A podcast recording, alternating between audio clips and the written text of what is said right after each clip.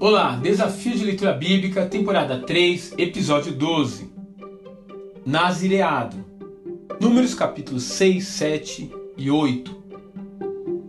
Nem tudo nos preceitos de Moisés eram ordenanças propriamente ditas. O capítulo 27 de Levíticos, por exemplo, discorre sobre uma série de procedimentos para quem quisesse se consagrar ao Senhor. Isso, evidentemente, deveria ser voluntário, não uma obrigação. Agora, no capítulo 6 de Números, encontramos a descrição da lei do nazireado, que é uma outra forma elaborada de consagração. Novamente, as pessoas que não quisessem fazer esse voto não pecavam, mas aqueles que o quisessem fazer deveriam proceder dentro de uma regulamentação. De modo geral, os nazireus eram pessoas que faziam esse propósito por um período de tempo determinado. Sansão, Samuel e João Batista, porém, são exemplos de nazireus que foram consagrados para a vida toda. O voto em si envolvia três aspectos. Não provar ou manipular qualquer produto feito a partir de uvas, não tocar uma pessoa ou animal mortos e não cortar o cabelo, até que terminasse o período estabelecido no início daquela consagração. As uvas, principalmente naquela cultura, traziam a ideia de festa. O vinho ou o suco de uva estavam sempre presentes nas bodas e nas celebrações.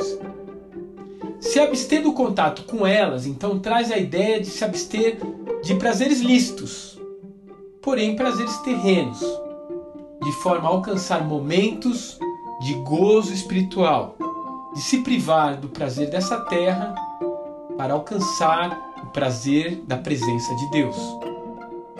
Já manter-se afastado de corpos sem vida representa mesmo uma vida de santificação, uma vida afastada de qualquer aparência ou lembrança do pecado, aquele que veio a introduzir a morte na história da humanidade. Finalmente, o cabelo comprido afastava do indivíduo a vaidade pessoal. Não era apenas um estilo de penteado para ficar mais descolado. Era uma aparência que causava impacto, que trazia temor e reverência a Yahvé. Nós vemos isso na vida de João Batista, na vida de Elias. E como o próprio João Batista disse, era uma forma do indivíduo se diminuir para que Deus crescesse aos olhos dos outros. Qualquer relacionamento de amor não fica restrito às obrigações e deveres de cada um. Um pai amoroso faz mais do que apenas pagar a comida e a escola dos seus filhos. Um cônjuge amoroso faz mais do que apenas ser fiel e dividir os trabalhos domésticos. Então, é natural fazermos coisas não obrigatórias para agradar aquele a quem amamos.